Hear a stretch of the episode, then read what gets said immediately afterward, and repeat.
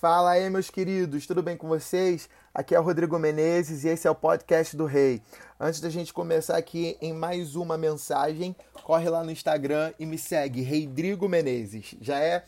Hoje nós vamos falar a parte 3 da mensagem sobre identidade. Sim, porque identidade tem a ver com conhecer ao Senhor e prosseguir em conhecer ao Senhor. Porque cada vez que a gente conhece o Senhor, mais a gente conhece sobre nós mesmos. Porque se você for lá ver em Gênesis 1, nós fomos criados com uma identidade, a identidade de sermos a imagem e semelhança do nosso Pai. O inimigo ele tenta desfazer isso, mas foi para isso que eu e você fomos criados. Essa é a nossa identidade. Quanto mais nós conhecemos ao Senhor, mais nós recebemos essa identidade dele. Em João 17,3 diz que esta é a vida eterna, que te conheçam, o único Deus verdadeiro, e a Jesus Cristo, a quem enviaste. Ou seja, nós passaremos a eternidade conhecendo ao Senhor. Em Apocalipse 4, 6 diz: No centro, ao redor do trono, havia quatro seres viventes cobertos de olhos, tanto na frente como atrás. O primeiro ser parecia um leão, o segundo parecia um boi, o terceiro tinha um rosto como de homem, o quarto parecia uma águia quando em voo. Cada um deles tinha seis asas e era cheio de olhos tanto ao redor como por debaixo das asas. Dia e noite repetem sem cessar: Santo, Santo, Santo é o Senhor, o Deus Todo-Poderoso, que era, que é e que há de vir. Diante do trono existem quatro querubins e eles são semelhantes a Jesus, porque quando fala que eles pareciam com o leão, o boi, é, o homem e a águia em voo, essas são características, são símbolos de Jesus. Deus nos criou a imagem e semelhança dele. Não criou os querubins, mas os querubins estão ali diante do Senhor, conhecendo ele eternamente. E por estar diante dele, próximo do trono, eles se tornam também a imagem e semelhança do Senhor. E eles declaram: Santo, Santo, Santo é o Senhor, Deus Todo-Poderoso, porque eles estão vendo a santidade de Deus, eles estão conhecendo a santidade de Deus. Sempre vai haver algo novo para você conhecer de Deus. Você nunca vai ter conhecido é, o suficiente. Ainda na eternidade, quando nós estivermos na glória, haverá coisas para nós conhecermos do Senhor, porque Ele é eterno, Ele é infinito. Existe muito mais de Deus para eu e você conhecermos. Por isso que quando a gente vai ler a Bíblia, sempre é algo novo, sempre tem algo novo que o Senhor tem para iluminar, para mostrar para nós. Não é verdade? Então nós precisamos aderir tomar posse dessa identidade de filhos e filhas. Lá em Gênesis 1 diz: No princípio Deus criou os céus e a terra, era a terra sem forma e vazia. Olha, deixa eu te falar, Deus ele não cria nada sem forma e vazio.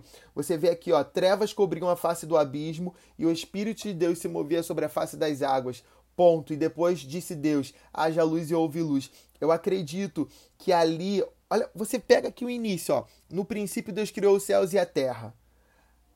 Eu acredito que Deus já tinha feito o mundo. Segundo os cientistas, o mundo existe, o planeta Terra existe há bilhões de anos, né? Tinham dinossauros aqui, mas tudo foi destruído com a queda de um meteoro.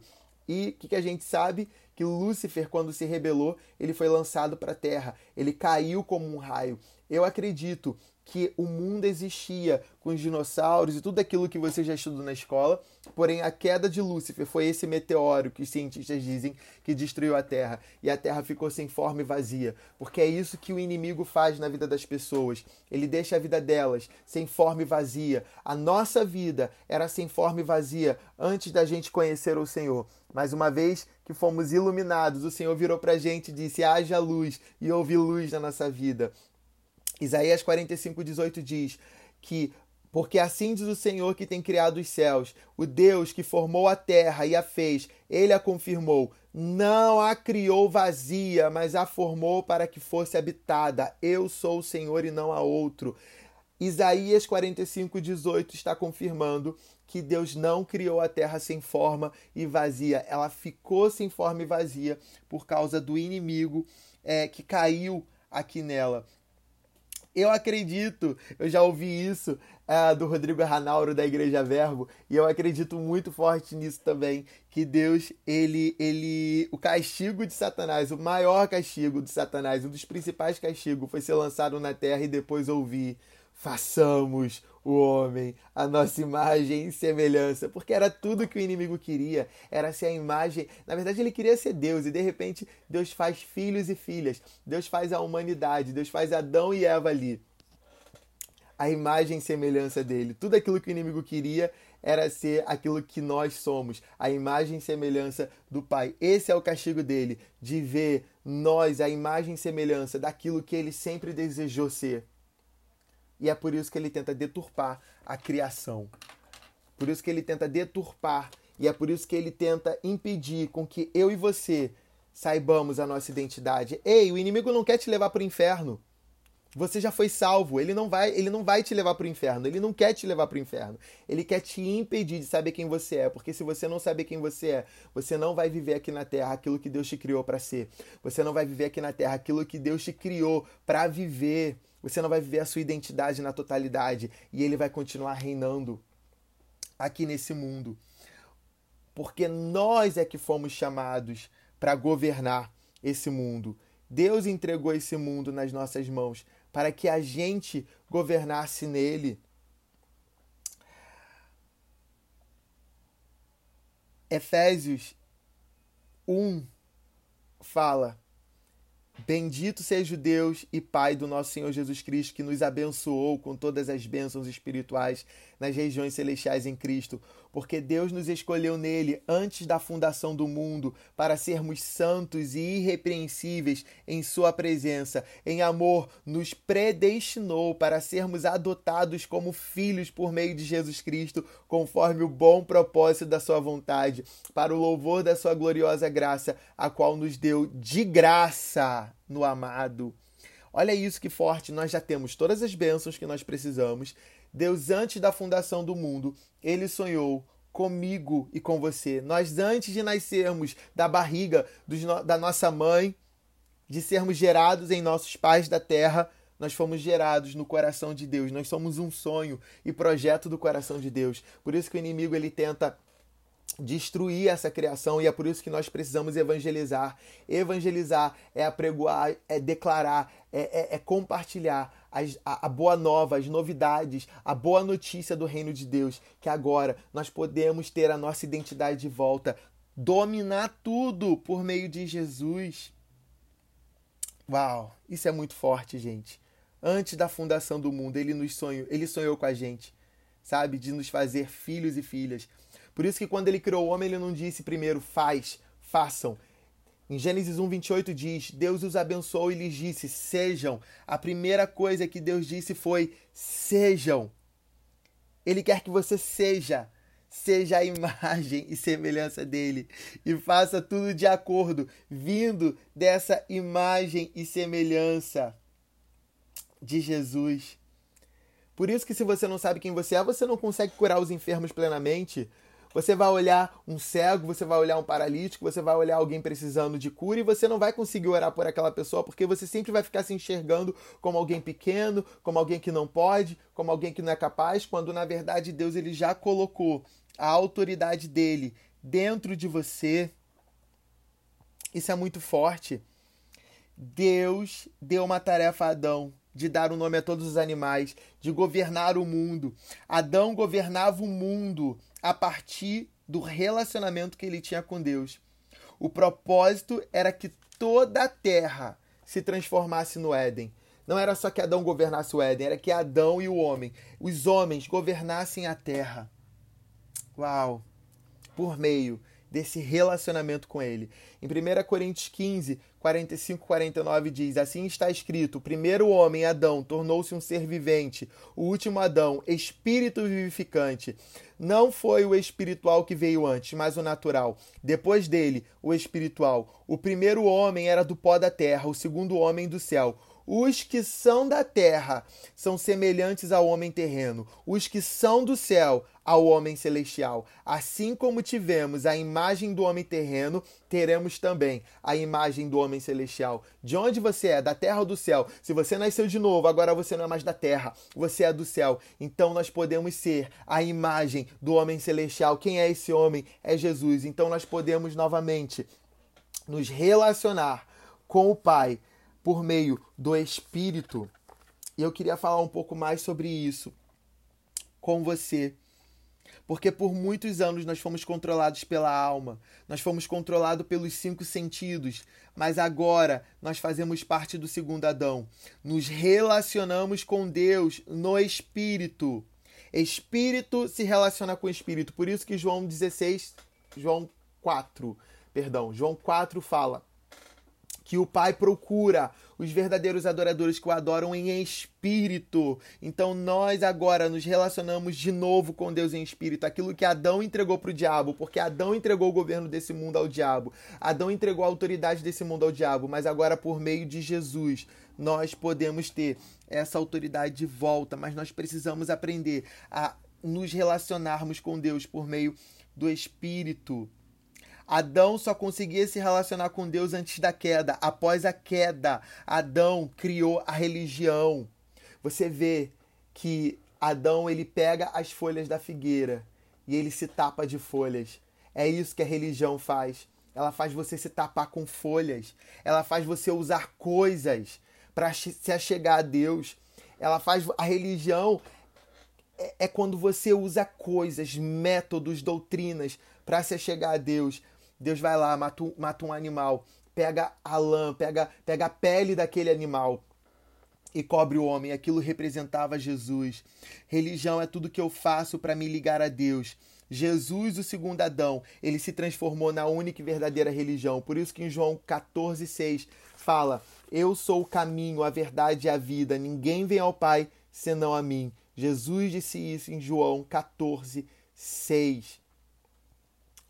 Ele é essa religião e nós, nós podemos agora nos relacionar com o Pai por meio de Jesus, por meio do Espírito Santo que Jesus enviou para nós. Agora podemos novamente governar o mundo por meio do relacionamento com Jesus Cristo. Isso é muito lindo, gente. Isso é demais. Aleluia. Aleluia. Lá em Salmos 115, 16 diz: Os mais altos céus pertencem ao Senhor, mas a terra ele confiou ao homem. Aleluia. Toda autoridade foi entregue a Jesus. Toda autoridade foi dada a Jesus. E, consequentemente, Romanos 8 fala, né, que é tudo nosso, que ele nos entregou, que nós somos co-herdeiros com Cristo, é tudo nosso e nada deles. Por meio de Jesus agora nós podemos ter a autoridade de volta. Lá em Mateus 28, 18, fala né, que o Pai entregou toda a autoridade desse mundo a Jesus. E Romanos 8 fala que Jesus entregou a gente. Isso é muito incrível, gente. Isso é muito forte. Vamos falar um pouco sobre é, governo da alma e governo do espírito. A nossa salvação é um ato consumado, um processo e uma promessa. Já fomos salvos, estamos sendo salvos e ainda seremos salvos. Quanto à justificação, já fomos salvos. Quando cremos em Cristo, quanto à justificação, estamos sendo salvos na medida que progressivamente estamos sendo transformados à imagem de Cristo. Quanto à glorificação, seremos salvos, visto que na segunda vinda de Cristo seremos transformados e receberemos um corpo de glória para reinarmos com Jesus para todo sempre. A Bíblia diz que todos pecaram e destituídos estão da glória de Deus, lá em Romanos 3, 23. Em Romanos 3, 10 diz: Não há justo nenhum sequer. Êxodo 34, 7 diz: Todos são culpados e Deus não inocentará o culpado. Ezequiel 18, 4 diz: A alma que pecar, essa morrerá. Romanos 1, 18 ao 2,16 fala tanto os gentios que não tinham a palavra de Deus, como os judeus que a possuíam, estavam de igual forma condenados. Lá em Romanos 2, 17 e 24 confirma isso. Os, Romanos, é, Romanos 2 fala: os gentios estavam condenados pela lei da consciência e os judeus pela lei de Deus. O argumento de Paulo é que pelas obras da lei ninguém será justificado diante de Deus, lá em Romanos 3. Em Jó 9 fala: Mas o que o homem não podia fazer, tornar-se justo diante de Deus. Ele o fez, Jesus o fez, o Pai, perdão, o fez, enviando seu Filho ao mundo como nosso representante e fiador. Jesus levou no seu corpo, no madeiro, os nossos pecados, está lá em 1 Pedro 2, 24 Em Isaías 53 fala: Ele foi transpassado pelas nossas transgressões e moído pelas nossas iniquidades. Deus fez cair sobre ele a iniquidade de nós todos. Em 2 Coríntios 5, 21 fala: Jesus foi feito pecado por nós para que fôssemos feitos justiça de Deus. Colossenses 2,14 e Romanos 8,1 fala: Cristo na cruz pagou a nossa dívida. Agora estamos livres da culpa pelo pecado e justificados diante de Deus, não tendo mais nenhuma condenação sobre nós. Se a salvação é um ato consumado, também é um processo. Desde que fomos regenerados e justificados pela fé em Cristo, somos transformados progressivamente na imagem de Cristo, segundo 2 Coríntios 3,18. O propósito eterno de Deus não é apenas nos levar para a glória, mas nos transformar à imagem do Rei da Glória. Está lá em Romanos 8, 29. Efésios 1, perdão, Efésios 1:4 diz: Deus, Deus nos salva não no pecado, mas do pecado. Deus nos escolheu em Cristo para sermos santos e irrepreensíveis. 1 Tessalonicenses 2:13 diz que Deus nos escolheu para a salvação pela fé na verdade e santificação do espírito. Hebreus 12, 14 e Mateus 5, 18 diz: Sem santificação ninguém verá o Senhor, visto que só os puros conhecerão e verão a Deus. A prova de que uma pessoa foi justificada é se ela está sendo santificada. Assim como uma árvore é conhecida pelos seus frutos, uma pessoa salva é conhecida pela sua vida transformada. A nossa salvação está consumada na justificação. É um processo na santificação e é uma obra futura na glorificação. Assim, podemos dizer que já somos salvos, estamos sendo salvos e seremos salvos, embora na mente e nos decretos de Deus a nossa glorificação é um fato absolutamente seguro, como está lá em Romanos 8,30. Historicamente, ela se dará na segunda vinda de Cristo, quando os que dormiram em Cristo ressuscitarão com corpos glorificados. Você pode encontrar isso lá em João 5, 28 e 1 Coríntios 15, 42. E os que estiverem vivos serão transformados e arrebatados para o encontro do Senhor nos ares. Está lá em 1 Tessalonicenses 4, 17, 1 Coríntios 15, 51. As primeiras coisas então terão passado, como está lá em Apocalipse 21, 4. Pois já não haverá mais pranto, nem luto, nem dor. Reinaremos com Cristo para sempre e sempre, e nos deleitaremos nele por toda a eternidade. Oh, que gloriosa salvação, não é verdade? Bendito seja Deus já fomos salvos, agora nós estamos sendo salvos, ou seja, santificados. Depois de aceitar a Jesus, nós entramos no processo de santificação, o processo de transformação da nossa alma. E um dia seremos salvos, pois o nosso corpo será glorificado para vivermos a eternidade com o nosso amado. Gênesis 1, 26, como eu falei, diz que nós somos a imagem e semelhança de Deus. E João 4:24 fala que se Deus é espírito, nós somos nós somos espírito também. O homem então é um espírito que possui uma alma e habita em um corpo. 1 Tessalonicenses 5:23 diz: "E o mesmo Deus de paz vos santifique em tudo, e todo o vosso espírito, alma e corpo sejam plenamente conservados irrepreensíveis para a vinda do nosso Senhor Jesus Cristo." O espírito já foi salvo, a alma está sendo transformada e o corpo será glorificado. 1 Tessalonicenses 5,23 está dizendo que nós somos espírito, alma e corpo. A Bíblia é muito clara em dizer que há uma diferença entre alma e espírito. Lá em Hebreus 4,12 diz: Porque a palavra de Deus é viva e eficaz, e mais penetrante do que espada alguma de dois gumes, e penetra até a divisão da alma e do espírito, e das juntas e medulas, e é apta para discernir pensamentos e intenções do coração. Lucas 1, 46, 47. Quando Maria ela, ela recebe a notícia de que vai ser a mãe do Messias, ela fala: A minha alma engrandece ao Senhor e o meu espírito se alegra em Deus, o meu Salvador. Ou seja, existe uma diferença entre alma e espírito. Né? Você vai lá ver em Gênesis 1 que Deus ele fez todos os animais, alma vivente, mas quando ele faz, quando ele faz, perdão, é, é, Ele faz, ele faz todos os animais.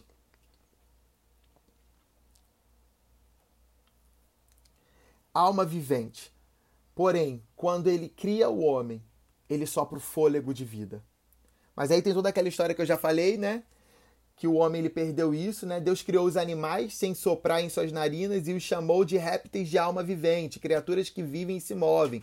Diferente do homem que recebeu o fôlego diretamente de Deus, os seres humanos possuem algo que veio diretamente da substância de Deus. O homem perde isso no Éden quando ele cai, mas Jesus resgata isso de volta.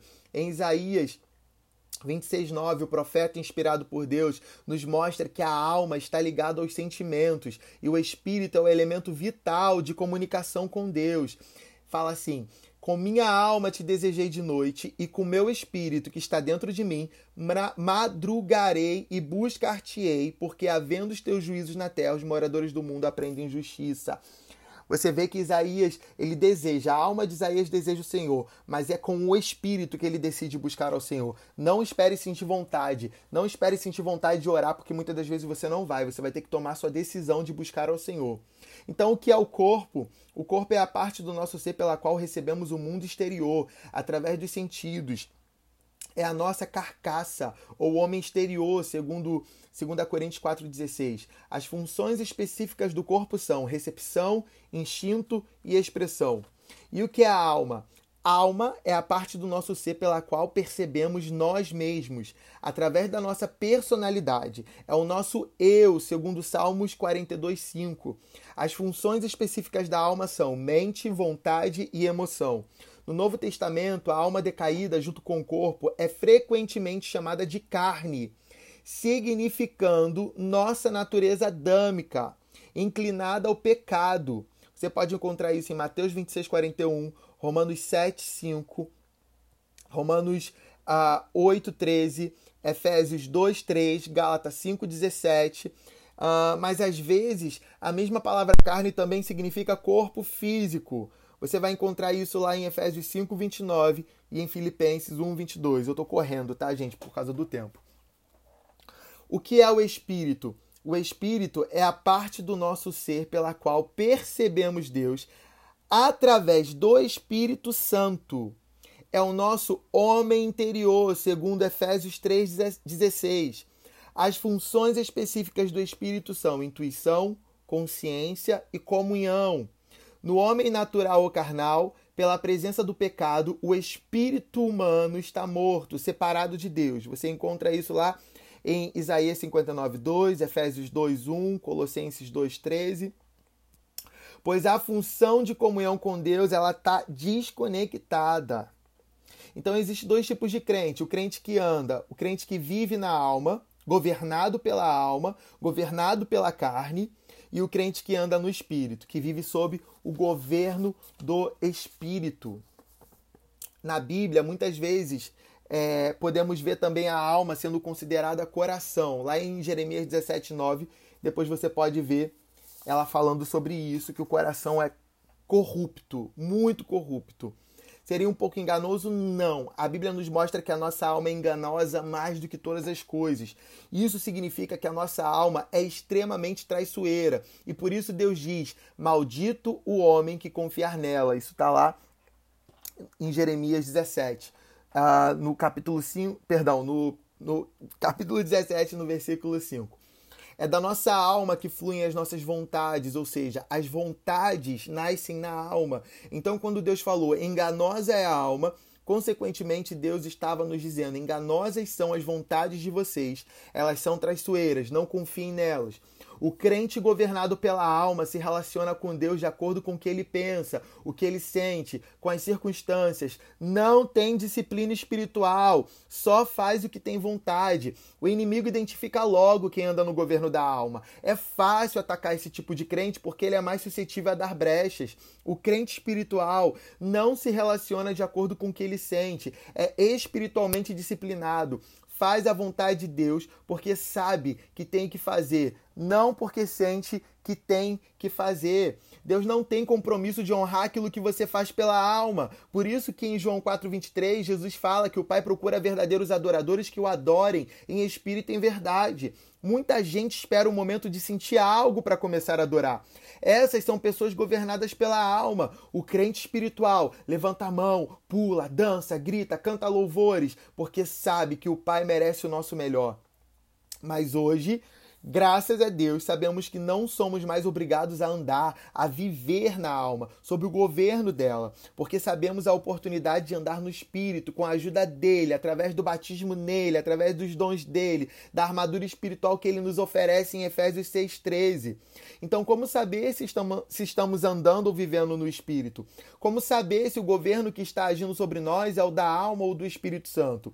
Quando você anda no Espírito, você não faz o que você quer. O que a tua vontade física, vontade instintiva, vontade emocional quer. Apesar de querer, de sentir vontades, quando você anda no espírito, você não se deixa governar por elas, mas opera em você uma decisão de submeter as tuas vontades a Deus. Opera em você um domínio próprio, uma vontade maior de crucificar a tua vontade do que de realizá-la. Opera em você uma decisão e uma vontade maior de fazer a vontade de Deus. Por quê? Simplesmente porque você sabe que a tua vontade não é confiável. Quando você anda no espírito, você obedece à vontade de Deus. Uma pessoa que só faz o que quer não anda sob o governo do espírito, mas sob o governo da alma e da carne. A vontade de Deus não é como a nossa, enganosa, perversa e corrupta.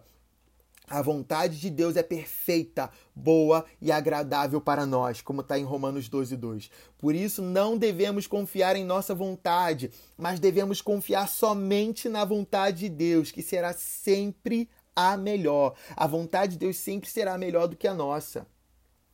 Então, se você for ver lá no no primeiro podcast, eu te convido a assistir, a ouvir, perdão, o primeiro podcast chamado Batismo no Espírito Santo. Quando você recebe o batismo no Espírito Santo ou o dom de orar em línguas, quando você começa a orar em línguas, você começa a ativar o teu espírito. É... A oração em línguas, ela não é uma oração aqui da terra, ela é do céu. Então não dá para você entender, não é para você entender com a mente física. Pois se ora em línguas, o meu espírito ora, mas a minha mente fica infrutífera. Tá lá em 1 Coríntios 14, 14. Mas aí eu não vou falar agora sobre língua estranha. Você pode conferir lá no podcast. No primeiro podcast, tá falando sobre isso. E você vai aprender como andar no espírito. Você precisa orar em línguas, você precisa ler a palavra de Deus, você precisa jejuar, você precisa ter o seu tempo com Deus para alinhar a vontade de Deus com as suas vontades. Você precisa desejar aquilo que Deus está desejando. O teu espírito e o espírito de Deus precisam governar sobre a sua alma e sobre o seu corpo. Amém? Aleluia. Glória a Deus. Glória a Deus. Vamos dar glória, gente. Aleluia. Yes. Aleluia. Santo Jesus. Santo Jesus. Santo Jesus. Uau! Porque antes de Jesus Cristo. O Espírito Santo vinha sobre o tabernáculo, sobre o templo construído por mãos humanas. Porém, agora nós somos o tabernáculo, nós somos a casa de Deus, nós somos o templo do Espírito Santo. Então, ele vem e ajuda a gente na nossa fraqueza, na fraqueza da carne, ou seja, da alma e do corpo. Pois, como está lá em Gálatas 5,17, a carne deseja que é contrário ao espírito, e o espírito que é contrário à carne. Eles estão em conflito um com o outro, de modo que vocês não fazem o que desejam. A carne, alma e corpo desejam que é contrário ao espírito. Por isso, o espírito nos ajuda em nossa fraqueza. Não, perdão, pois não sabemos como orar da maneira certa. A nossa carne é uma safada, ela não presta. O espírito sabe orar por nós de maneira correta. Por isso ele intercede acima de nossa própria maneira, com gemidos inexprimíveis. Ele intercede segundo a vontade dele, não segundo a nossa, como está em Romanos 8, 27. Quando nós estamos orando em línguas, é o Espírito intercedendo através de nós. Uau! Amém? Você pode escolher, pode decidir se entregar a Ele, ao governo dele, de Deus, por quanto tempo você quiser. E assim, a tua alma não conseguirá ser mais forte do que o teu espírito, ela terá que se sujeitar ao governo do Espírito Santo. Então, volta lá no primeiro podcast se você já se perdeu nisso e volta a orar em línguas todos os dias. Tira 30 minutos no mínimo orando em línguas. E deixa o Espírito Santo fluir, deixa o seu espírito ser ativado e a sua alma ser dominada. Ah, quando a gente é governado pela alma, nós somos péssimos funcionários. Porque Deus nos criou, tá lá em Gênesis 1, para a gente dominar o mundo. E a gente só pode dominar o mundo por meio do relacionamento com Deus, porque é Deus governando através de nós. E esse relacionamento só acontece quando você vive uma vida no espírito, porque é no espírito que nós nos relacionamos com Deus. Como é que é você no seu trabalho? Eu trabalhei numa empresa e quando eu entendi a minha identidade, eu entendi que eu precisava caminhar no espírito para viver a minha identidade eu me tornei o melhor funcionário. E eu comecei a dar palestras dentro da empresa e ensinar outras pessoas a fazer aquilo que eu fazia. Mal eles sabiam que era porque eu tinha o Espírito de Deus dentro de mim. Mas se você é um funcionário que você só chega atrasado, que você falta, que você coloca testado falso, que na primeira gripezinha, que às vezes dá para você ir trabalhar, não em tempos de Covid, mas quando terminar o Covid, na primeira gripezinha, que, que você tem, você já, ah, não vou hoje, em vez de você dar o seu melhor, você não vai governar nunca. O reino de Deus nunca vai se manifestar dentro do seu trabalho. João 7,38 diz: Quem crê em mim, como diz a Escritura, e nós cremos no Espírito, do seu interior fluirão rios de águas vivas. Não é uma lagoa, Deus não nos chamou para ser uma lagoinha. Mentira, gente, tô brincando. Não é, não, é verdade, mas eu tô usei a Lagoinha para zoar com a igreja Batista Lagoinha, mas eu amo a Lagoinha. Lagoinha foi uma igreja que já me abençoou muito. Eu aprendi a ouvir a voz de Deus com a Lagoinha, tá? É uma zoeira. Pelo amor de Deus, não me cancelem. Se me cancelar, problema. mas Deus não nos chamou para ser uma lagoa. Deus não nos chamou para reter água, água parada da dengue. Dengue mata, pelo amor de Deus. Apesar que em tempos de Covid parece que a dengue sumiu, né? Só Covid mata hoje em dia. Engraçado isso. Mas voltando aqui, que eu não quero falar sobre isso, gente. Precisamos ser um rio que flui e onde esse rio chega, a vida chega. Lá em Ezequiel 47 está dizendo que por onde o rio de Deus passa, existe vida, a vida chega, a transformação chega. Então, onde você chegar, a transformação tem que chegar, porque o reino de Deus, o rio de Deus, está dentro de você. Let it flow, deixa esse rio fluir. Mateus 5,16 diz: Assim brilha a luz de vocês diante dos homens, para que vejam as suas boas obras e glorifiquem ao Pai de vocês que está nos céus. Então, da maneira que Deus é para você, você precisa ser para as pessoas ao redor. O problema é que quando você não sabe quem você é e quem o Pai é na sua vida, você não consegue manifestar isso ao seu redor. Então, volta lá no primeiro podcast se você não ouviu e comece a orar em línguas, comece a mergulhar na palavra de Deus, vai jejuar, vai ter teu, seu tempo com Deus, ativa o teu espírito espírito domine a sua alma e governe sobre essa terra com autoridade, com o reino de Deus, com o amor que Jesus nessa terra. E eu já estou aqui me perdendo. Aleluia. Gente, é isso que eu tenho para vocês hoje. Vai tirar um tempo de oração em línguas, vai tirar um tempo de leitura da palavra, vai tirar um tempo de jejum Vai buscar o Senhor. Ativa o teu espírito e vai governar esse mundo. Porque é só pelo espírito que nós conseguimos governar a terra. Não com o governo desse mundo caído, mas com o governo de Deus, com o governo de Jesus Cristo. Apocalipse 5:10 diz que nós somos reis e sacerdotes diante de Deus. Deus nos fez reis e sacerdotes para reinar, so... para reinar sobre a terra. E eu deixo vocês com essa palavra. Deus te abençoe.